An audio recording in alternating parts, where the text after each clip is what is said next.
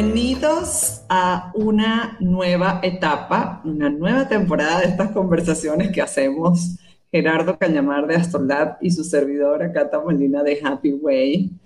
Desde el año pasado, el año pasado llamamos a este espacio Communication Hacks y ahora hicimos una evolución a Leadership Podcast. ¿Cómo estás, Gera? Muy bien, ¿y tú, Cata?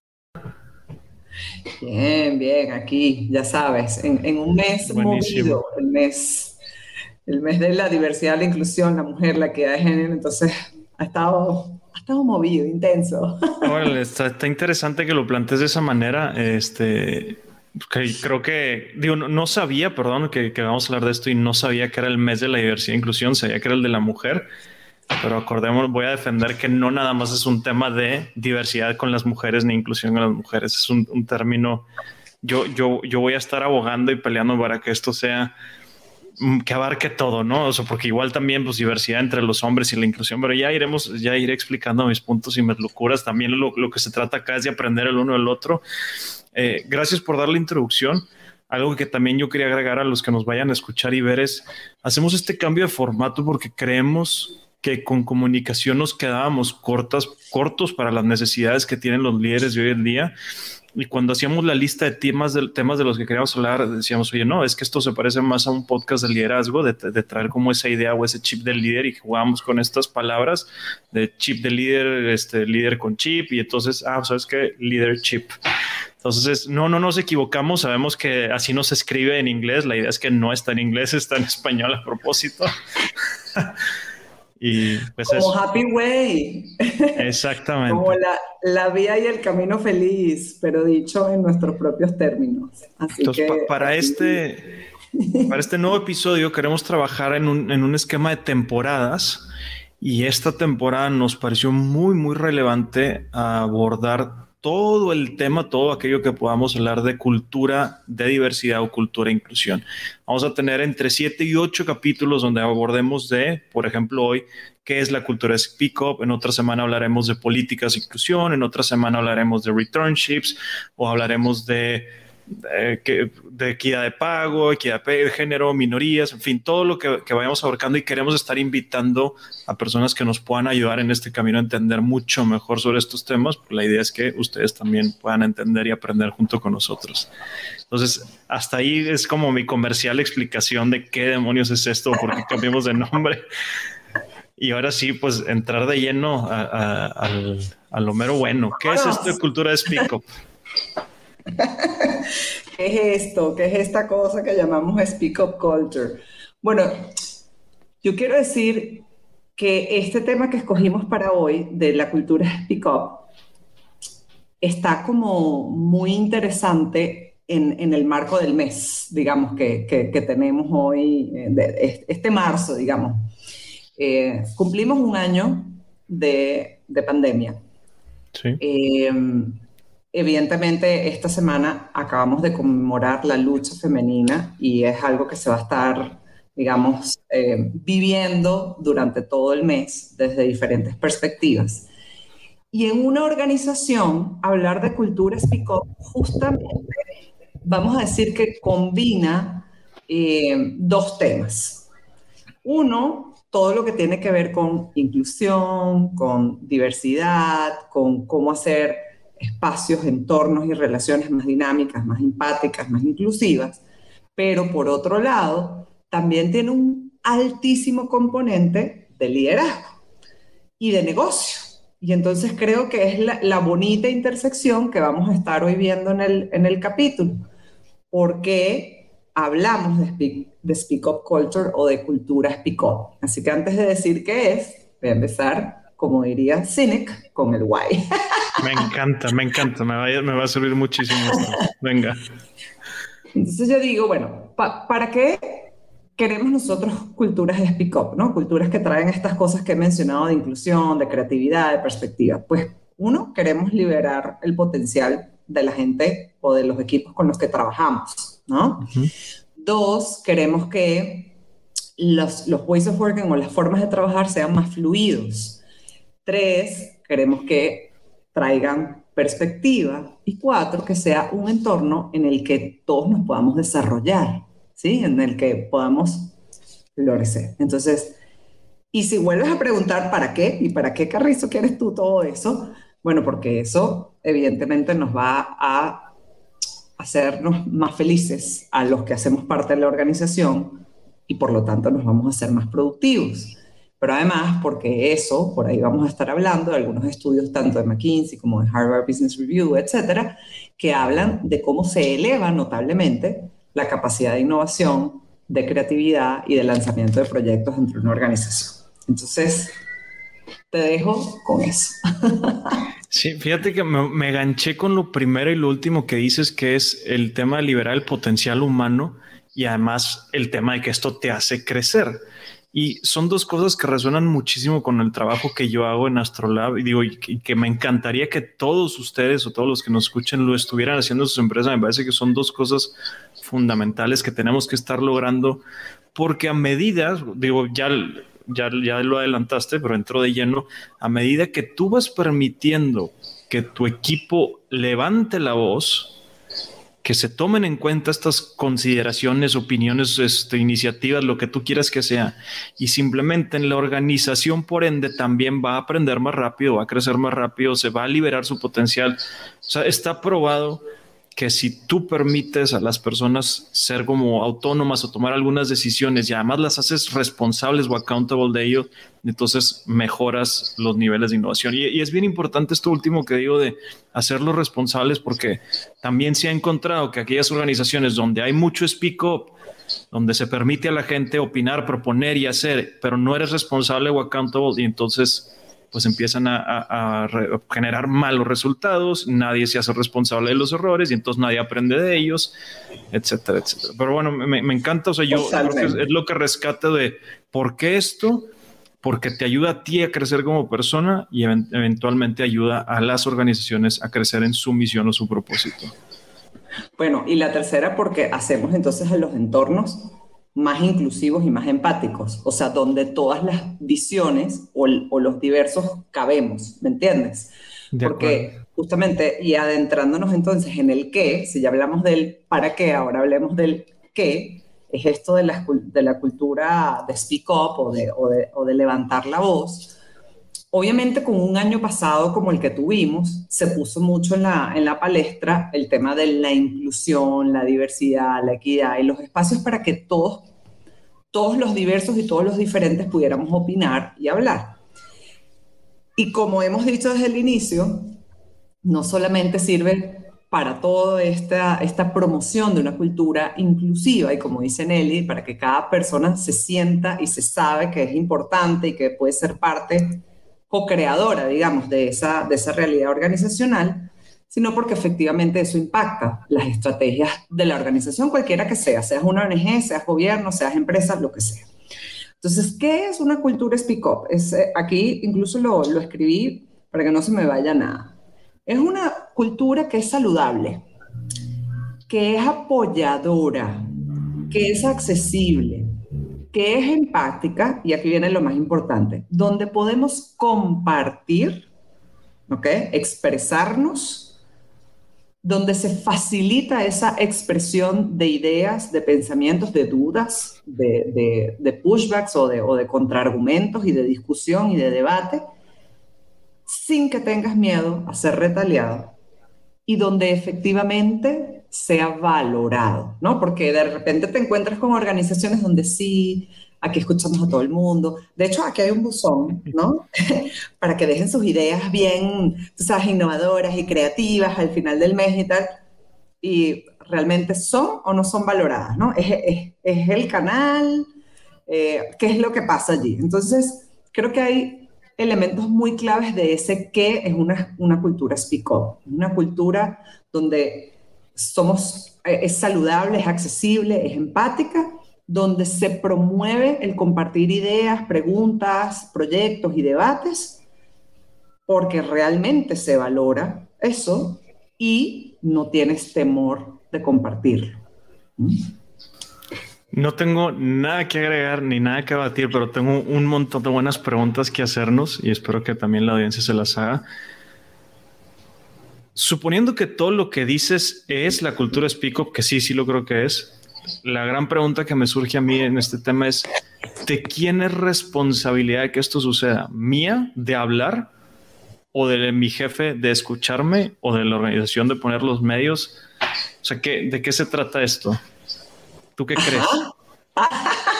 no, digo, igual te cuento yo, yo te cuento lo que o sea, yo le he dado vueltas y suena raro que voy a hablar de mí, que lo voy a plantear de esta manera, pero por alguna razón, desde la forma en la que me fueron educando en la escuela, en mi casa, lo que sea, siempre fui muy repelón o muy opinador, muy contraargumentador, que por mucho tiempo en mi vida fue algo mal visto, decir, ah, china, es como el que siempre tiene algo que opinar o siempre tiene algo malo que verle. Y, pero en realidad no es que estés poniendo un obstáculo, es que estás tratando de construir, oye, a ver, ¿por qué piensas esto? A ver, cuéntame un poquito más, o a ver, yo no lo entendí, y, y la gente no estamos acostumbrados a eso. Pero bueno, en fin, digo, está bien, no, o sea, no puedo esperar que todos tengan esa mentalidad o esas ganas, entonces no, no creo que necesariamente sea responsabilidad de la persona. Digo, sí tienes una corresponsabilidad, pero no nada más va de que tú opinas o levantas la voz, porque entonces te atienes a que piensen, ah, pues aquí está el, el opinador o el, o el que pone cosas en la mesa. Es más, de hecho hay mucho, hay en uno de mis trabajos que tuve cuando hacía la maestría en, en un verano, traía así como mucha chispa y muchas ganas de hacer cosas y de repente te dicen, oye, ¿sabes qué? Necesito que le pares porque parece que vas en contra de los demás, o como que eso no es una actitud de team player. Órale. De hecho, esa experiencia es una de las razones por qué eventualmente también decido unirme y formar parte de Astrolab. Pero bueno, sin entrar mucho detalle en eso, digo, bueno, parece que hasta el otro extremo está la organización. Entonces, la organización tiene que poner una serie de políticas y mecanismos lo cual se medio parece al buzón de sugerencias o algún cualquier otro sinónimo o primo hermano del buzón de sugerencias que está bien, funciona. De hecho, en contra de lo que todos puedan creer, hay en muchas organizaciones donde sí funciona entre comillas y sí opinan cosas o ponen, sí, ¿qué hacen con ellas? Yo tampoco lo sé. Pero digo, no, no, no, a ver. Entonces, parece que no son los opuestos. Digo, de nuevo, todos son corresponsables, pero no es un tema de que o es el empleado o es la organización. Entonces digo, ¿será entonces que es un tema de líder? Y me topé con un dato que se hizo súper interesante. venga, venga. donde tú dices, para que la cultura de Speak Up se dé, la gente tiene que ser escuchada, tiene que ser valorada. hablaste de muchos detalles que me parece que son el trabajo del, del, gerente, del líder, del directivo, como le quieras decir. Y se me hizo bien sorprendente este dato donde el 94% de aquellos que están en posiciones de liderazgo creen que son efectivamente muy buenos para escuchar, pero lo curioso es que el puesto más castigado o más como menospreciado en la habilidad de saber escuchar son esos líderes o capas medias. Y entonces digo, ahí está. O sea, parece que ahorita la responsabilidad no está ni de que la empresa ponga los medios ni de que el colaborador levante la voz, porque ahora los millennials y los centennials pues, para eso se pintan solos. Es más bien de que los aquellos que son líderes que estén en una posición de escuchar realmente sepan escuchar con interés a las personas. E, es lo que yo pienso. De, por eso a mí me pareció un tema brillante para estas sesiones de leadership donde tú que estés en esa posición de liderazgo, olvídate, nadie te lo va a resolver, eres tú el que tiene que aprender a escuchar. Y creo que tenemos una súper mala concepción de lo que es escuchar, a la mayoría nos enseñaron. El que escucha es aquel que no habla, el que te hace caras así como de que está poniendo atención y el que te parafrasea. Entonces lo que quisiste decir fue qué tal. Y digo, sí, está bien, es mejor que el que no deja hablar, o sea, definitivamente es un buen paso, subiste un escalón, pero también se ha encontrado en investigación que el que verdaderamente sabe escuchar es el que no se queda callado, sino hace buenas preguntas, el que trata de entender, el que te provoca. Dos, el que te hace sentir cómodo, ¿no? Estas caras así como de que te estoy escuchando y guiños no necesariamente generan ese entorno de, seguridad o safe que quieres tener a la, hora de estar expresándote. Tres, es un tema bilateral, se parece al tema de hacer las preguntas otra vez. No es que nada más escuches, es conversacional esto, o sea, no, no nada más para frases. Contéstame, dime algo, hazme saber que estoy hablando con una persona y incluso en contra de lo que muchos creen, hasta se espera una especie de consejo. O sea, también soy consciente que muchos nos quejamos de, oye, nada más empecé a quejarme y luego, luego ya me quisieron dar la solución. O sea, hay, hay formas sutiles de poder dar sugerencias. O sea, una vez que ya escuchaste, que indagaste, que me entendiste, la mayoría de las personas van a aceptar esa sugerencia. Pero bueno, o sea, como que contrasto esos. Sí. No, yo, yo te diría que sí. Eh, o sea, has explicado bien que es como una línea en, en continuum, digamos, como todos los temas en comunicación y en organización y en cultura, pues tiene, tiene varias aristas y tiene varias patas. Ahora, a mí me gustaría, en vez de, y, acepto tu provocación, creo que en vez de verlo desde la perspectiva de los actores, es la empresa por un lado, es el líder por el otro, es el asociado eh, por el otro. No, más bien es, ¿por qué no lo vemos desde comportamientos y artefactos culturales? ¿Ok? Y, y ahí te va.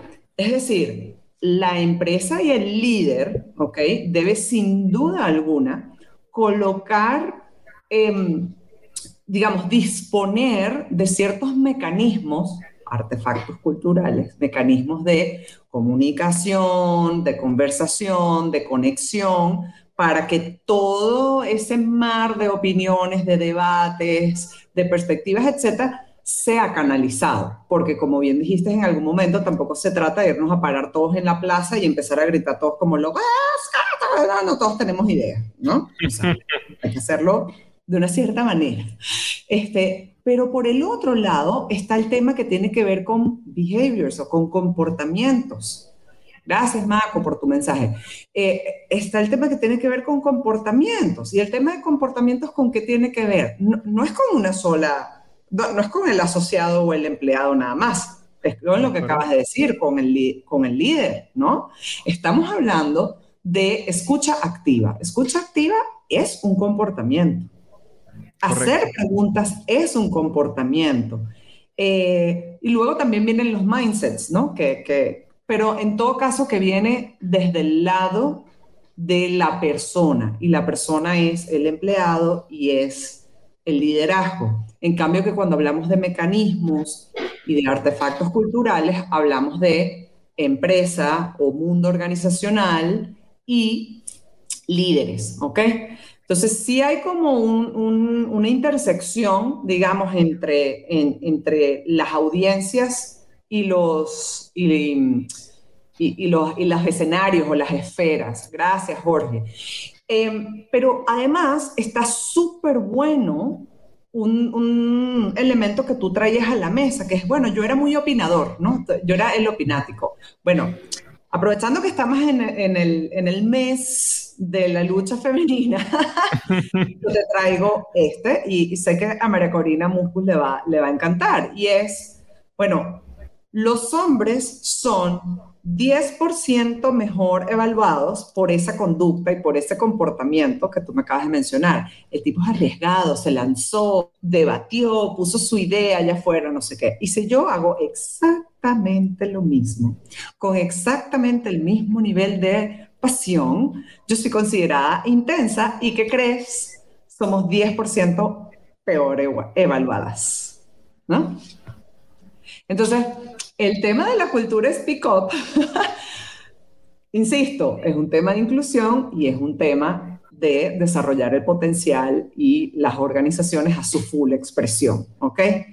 Eso es lo que me lleva a mí a decir que una organización, mientras más diversa, más inclusiva, más empática y con más capacidad o con más mecanismos de trabajo alrededor de la cultura abierta y de la comunicación asertiva y de la escucha activa, sin duda va a performar mejor, se va a desempeñar mejor y eso va a redundar en que seamos más productivos, que seamos más creativos, que lancemos más rápido productos, que seamos más innovadores, etcétera, etcétera. ¿no? Entonces, me, gusta como lo planteaste porque de alguna manera nos permitió derrumbar un, elemento como de lucha que está allí afuera y que está, digamos, probado, pero además nos permite, por otro, el entender que no se trata de, estar en una posición o en otra, no se trata de ser empresa o de ser el empleado o de estar en el pobre medio, el líder entre estas dos, no, se trata más bien de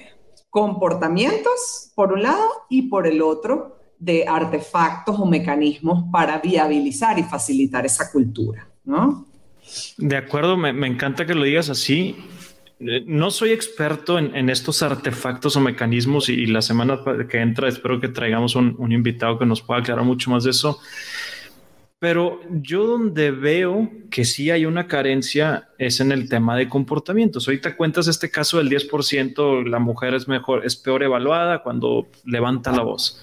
Entonces, primero me, da vergüenza, digo, es único que puedo decir porque, pues órale, nada más, digo, eso por un lado, y qué pena, o no, no sé qué es lo que debe decir, qué es lo políticamente correcto decir.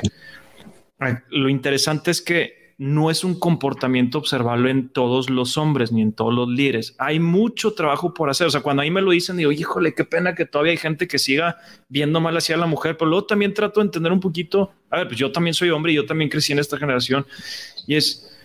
Pues es una serie de estereotipos que te fueron enseñando y que no se destruyen nada más frontalmente. ah, tú estás mal y yo estoy. a ver, vamos a conversarlo. Y entonces creo que eh, esta lucha que, van haciendo, me parece correctamente las mujeres, de ir teniendo esta conversación, de concientizar, poco, a poco irá mejorando esto, pero, pero aún así, cuando lleguemos a que la mujer sea igual visto, 10% bien visto, que sea opinadora, pues como quiera llegamos al, básico indispensable. Ahora lo que falta por resolver es que todos los líderes sepan escuchar activamente, tengan ese comportamiento indistintamente de si eres hombre o si eres mujer. O sea, por eso también como medio al principio peleaba en broma esto de que la, inclusión o el tema de speak up no es nada más un tema de sexo o de género.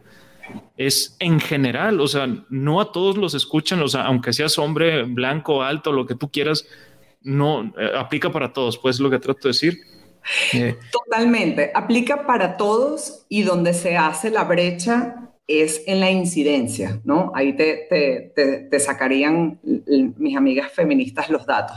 Sí, es cierto.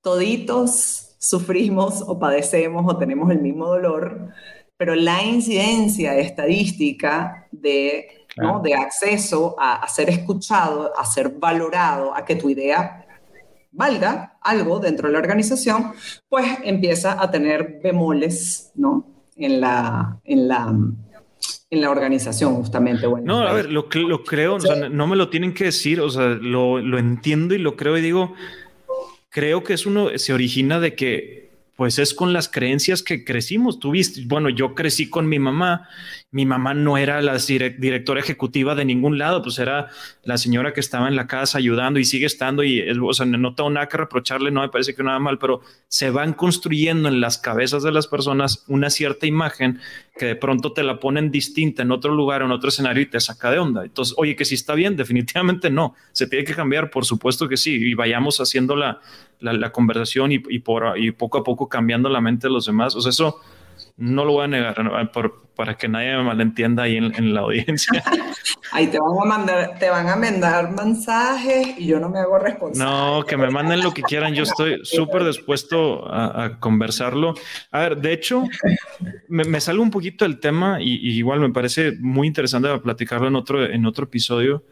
A mí me quedan dudas de si lo que se está haciendo, o sea, como el bandazo que se dio actualmente vaya a generar traumas en los niños. O sea, yo pienso en mis hijos, yo tengo dos hijos chiquitos y que todo el tiempo les estén retacando, no, es que eres un machista y estás mal y eres misógino y maltratas a las mujeres y les están diciendo cosas que ni son, ni entienden, ni es, espérame, oye, tampoco estoy seguro que sea la solución, pero bueno, pues, pues ahí, estás viendo de lejos y, y, yo ahí en la casa les trato de, de ayudar, o sea, pero se, está invirtiendo y la situación, o sea, ahora en todos los libros se habla, se habla de She, en todas las películas la protagonista es mujer, lo cual está bien, pero digo, no se va a repetir el mismo patrón y, al rato vamos a crecer una generación de hombres en 50 años. Mira, mijera, mira, mijera, que esta semana estoy así como, como, un poco intensa, entonces mira. Pero son preguntas válidas, no estoy refutando, yo estoy haciendo preguntas, me parecen preguntas válidas.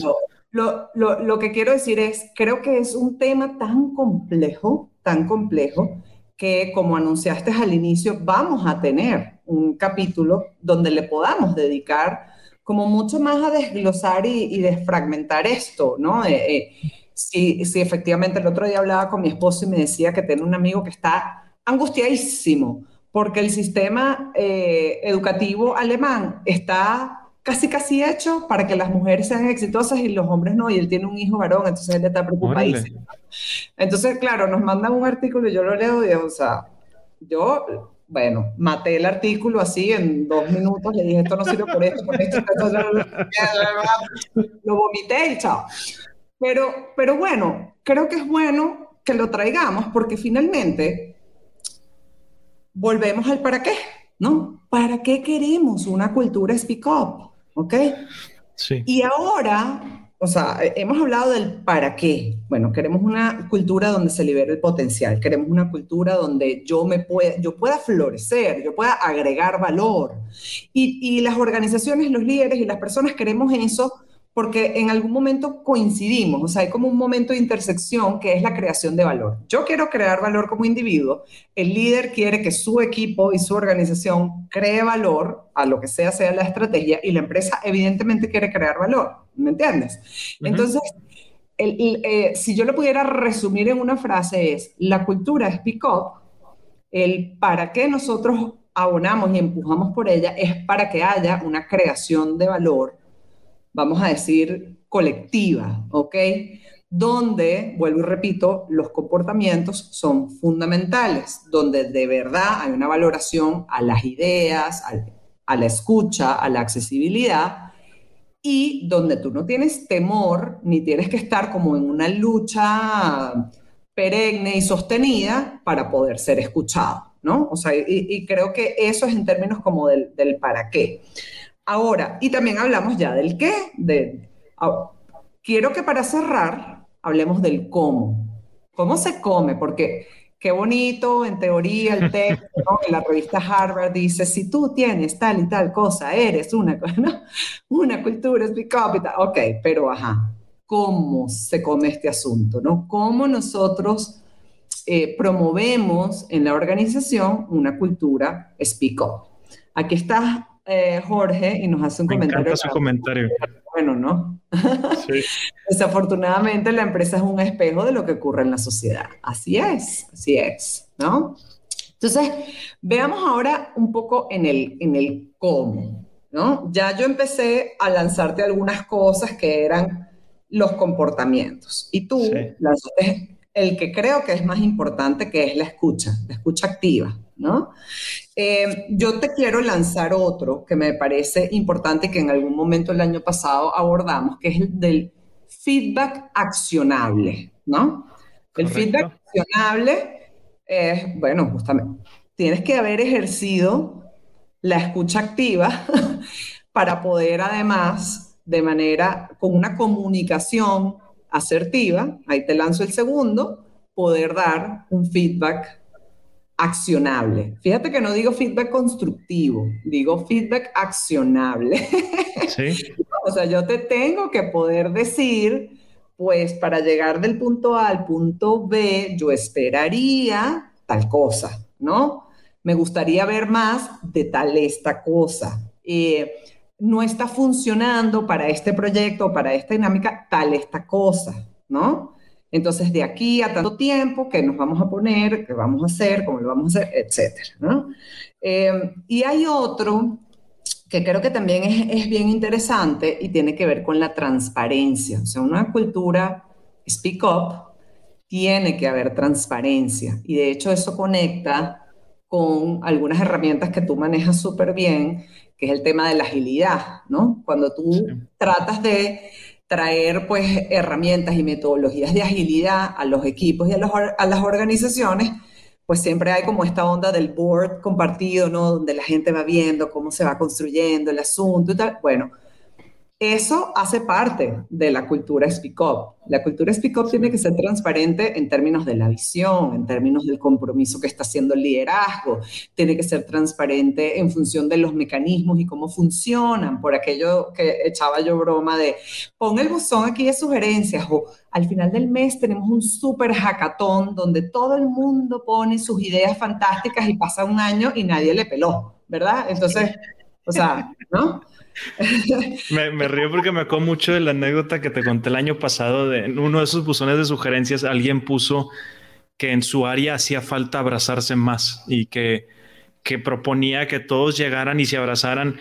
Y, los que venían el buzón de sugerencias y veían esas sugerencias se burlaban y la tachaban de absurdo. Y yo, bueno, ¿a ti qué más te da si a los 15 o 20 que trabajan en esa área les funciona abrazar, si eso les da más energía y buena vibra y lo que tú quieres, ¿por, qué no? No. me, me, me, acordé, me dio mucha risa.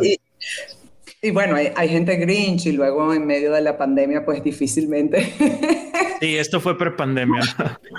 Exacto. Pero, pero bueno, en fin, o sea, si yo digo algo y pongo mi onda en el buzón o, o, o, olvídense ahorita incluso hasta de un tema solo de inclusividad, pensemos en temas de creatividad y de innovación. ¿Se han preguntado en sus organizaciones cuándo fue la última vez que hubo un proyecto que fue propuesto y que fue aprobado, ¿no?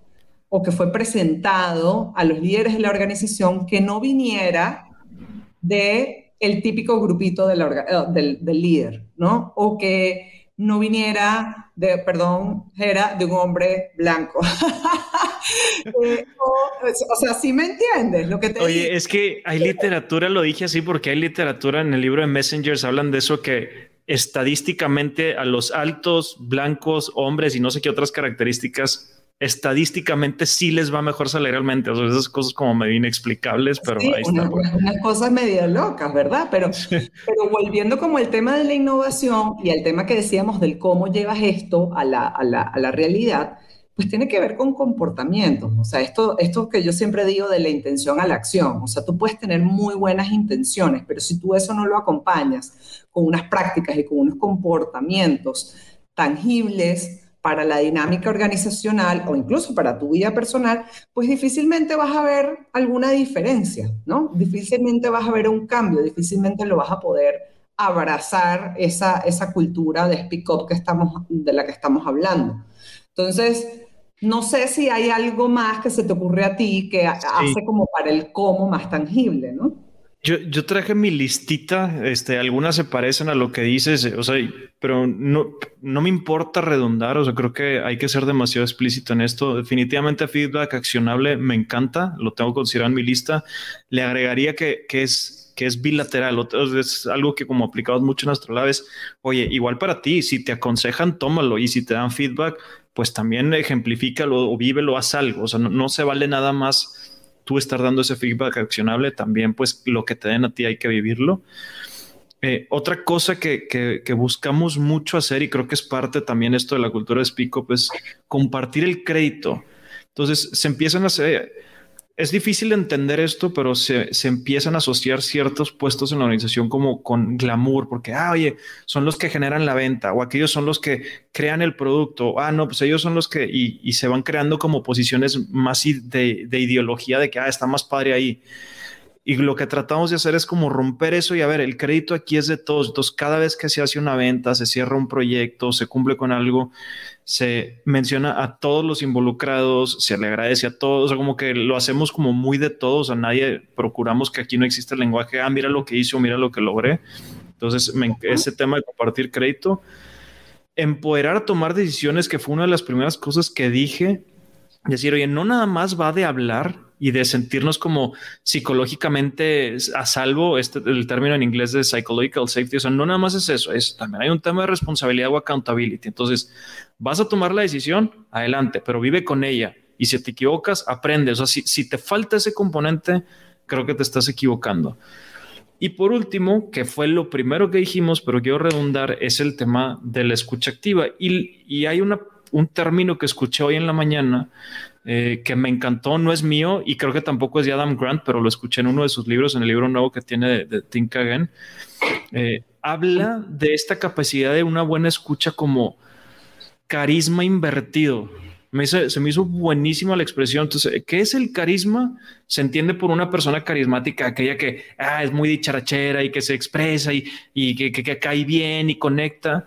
Y entonces todo lo, lo opuesto o lo inverso a eso es aquel que sabe escuchar bien, que te sabe hacer preguntas, que puede discutir contigo de una forma constructiva. O sea, de, ahorita de alguna manera que, que, entramos a este tema de que si el hombre y la mujer decía, oye, a ver, son preguntas válidas, no te estoy peleando, o sea, vayamos tratando de construir y tú tomaste la misma postura de vayamos construyendo. O sea, ese, eso me parece la piedra angular o, o la, como si vas a hacer solo una cosa como líder, Eso es, es, es como esta, este carisma invertido. Todo lo demás van a ayudar, son peldañitos más, pero si no eres capaz de tener este carisma invertido, la gente no te va a creer esto del cultura espico porque a la primera que hablen y primera que no los escuches o los ignores no pasa nada, van a decir este cuate o esta señora es puro cuento y entonces pues, vas perdiendo credibilidad, lo cual es algo muy difícil de ganarse. Totalmente, todo, totalmente, totalmente de acuerdo. Entonces, digamos, para sumarizar un, poquito, todo este tema de la escucha activa, la comunicación asertiva, em, feedback accionable, canales eh, y transparencia, ¿no? Eh, de cómo se van a manejar esos, esos canales, el empoderar a otros, dar crédito, ¿ok? Que, hablamos que es súper, súper importante. Em, yo, yo, creo que eso, ¿no? E, e, eso es como los, los, los, behaviors o los comportamientos que, que veo que son propios de, de, una, de una cultura um, speak up, ¿verdad?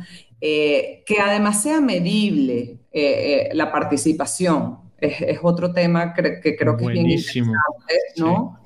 Que sea medible la participación, porque luego, para bien y para mal, si te reclaman de, no, no, es que aquí no se nos da la voz y tal, bueno, mira, ya va. O sea, aquí se han dispuesto no sé cuántos canales, hemos hecho tales procesos, subieron todos estos proyectos, o sea, te permite desde poder contraargumentar hasta poder escuchar de nuevo activamente y decir, ¿sabes qué? Oye, mira, sí, o sea, la verdad es que como que se nos fue la onda y nada más hemos, ¿no?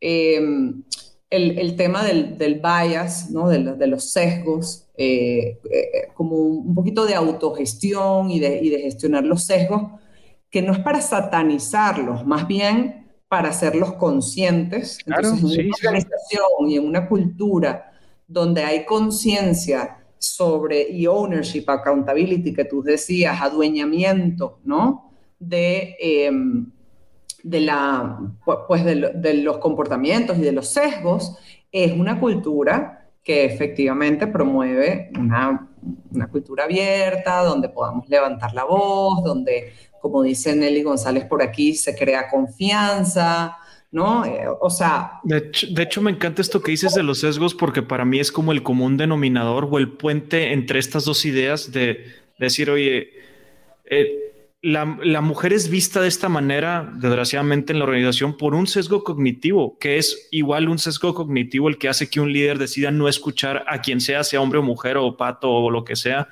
porque, ah, no, yo soy el jefe y yo soy el que sabe a mí no me vas a decir. O sea, es ese mismo sesgo que el que, oye, pues tú eres mujer y tú a ti, ¿quién te invitó? En fin, lo que sea que pueda pensar el que crea que está mal que una mujer levante la voz, insisto, ya te lo he platicado un montón de veces, me cuesta trabajo entenderlo, pero sé que hay gente que así lo ve. Este, entonces, es un sesgo cognitivo. Definitivamente ahí está el común denominador en todo este gran tema de la inclusión.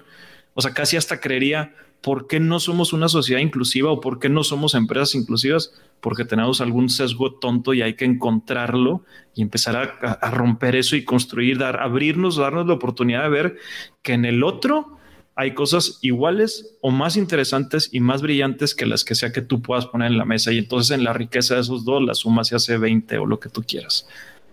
Totalmente, totalmente de acuerdo.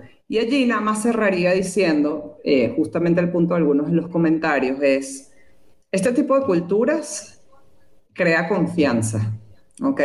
Correcto.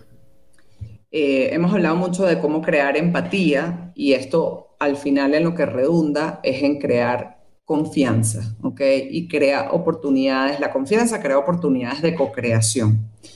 Eh, pero me quiero detener en el tema de confianza porque esa es la nueva moneda de cambio realmente en las organizaciones y para los líderes. O sea, cuando a ti te dicen que un líder tiene credibilidad, bueno, es que yo confío en él. ¿Y por qué confías en él? Bueno, porque es un líder accesible, es un líder que escucha, es un líder que da feedback eh, eh, accionable, es un líder que es más como nos decía Ricky en algún momento, un aprendedor que un sabelo todo. Eh, no quiere decir que está sentado y vayan, ¿no? Vayan ustedes ahí echando para adelante, no, porque también es el líder que abre camino, ¿no? Es el, líder que, es el líder que es capaz de, em, de alguna manera levantar la voz por aquellos miembros del equipo que no están siendo representados en la conversación, por ejemplo, ¿no? Em, y eso gana confianza. Y si tú tienes confianza en tu líder, posiblemente 99.9% seguro, tú vas a tener confianza en esa organización, ¿me entiendes? Porque en, la vida cotidiana, tu líder es quien representa esa organización. Y si hay más líderes como esos que pueden generar confianza, pues vas a, confiar muchísimo más en la organización y te vas a atrever más, te vas a lanzar más, que creo que es un punto súper importante para la mirada de la cultura Speak Up desde el negocio es una cosa que se nos pasó y creo que es fundamental que mencionemos, que es el mindset del, del emprendedor, ¿no? El Este mindset de, de, pruebo, me equivoco y sigo, ¿no? El test and learn, que, que llaman los gringos. Bueno, el test and learn está súper padre, está súper bien, tiene que ser parte de las organizaciones, pero para que tú te puedas sentir bien eh, y, digamos, abierto a lanzarte en el test y en el learn, o sea, en el probar y equivocarte y aprender de eso, la organización tiene que también haber sembrado en ti esa confianza de, órale, se vale en esta organización equivocarse. En estos temas, en estos procesos, nos damos el permiso de equivocarnos. Sí, siempre y cuando no pongas en riesgo la continuidad de la empresa, debería ser válido equivocarse. Debería ser así, ¿me entiendes? Para, para aquellos que no se atrevan. Hay que traer, ¿no? De acuerdo, para, quiero digo, comentar que para los que no se atrevan, eh, si en tu organización, porque sí las hay, se permite expresarte y si hay una buena cultura speak up y se dan todas estas variables y por alguna razón no te estás atreviendo, piensa lo que es como, como esto de, pensar en voz alta. No sé si les ha pasado que de repente empiezas a expresar una idea y conforme la vas expresando te vas dando cuenta de algunos errores y la vas mejorando y vas aprendiendo. Y entonces esto es igual. Conforme tú te vayas expresando dentro de tu, dentro de tu organización, vas a ir descubriendo más cosas y vas a ir creciendo. De verdad, vale mucho la pena. No es un tema nada más de levantar la mano por levantar la mano. Es un tema que te va a ayudar a ti a crecer, a aprender y, pues, desarrollarte en, lo que sea que quieras hacer. Entonces, para, que sea el empujoncito de aquellos que les, les haga falta. Me encanta, me encanta. Entonces, hoy hablamos de cultura Speak Up. ¿Para qué queremos cultura Speak Up? ¿Qué es una cultura Speak Up? Y cómo trabajamos e implementamos una cultura Speak Up en la organización. Sin duda nos faltan muchas cosas más para seguir desglosando y trabajando el, tema, em, pero aquí quisimos dar como un, primer acercamiento a lo que es esa cultura Speak Up y cómo creemos eh, se convierte en un elemento fundamental para la promoción de innovación, creatividad, eh, entrepreneurial mindset en la organización, pero mucho, muy, muy más importante, como una oportunidad de crear entornos inclusivos, ágiles, con perspectiva, empáticos, eh, digamos, donde hay confianza, ¿no?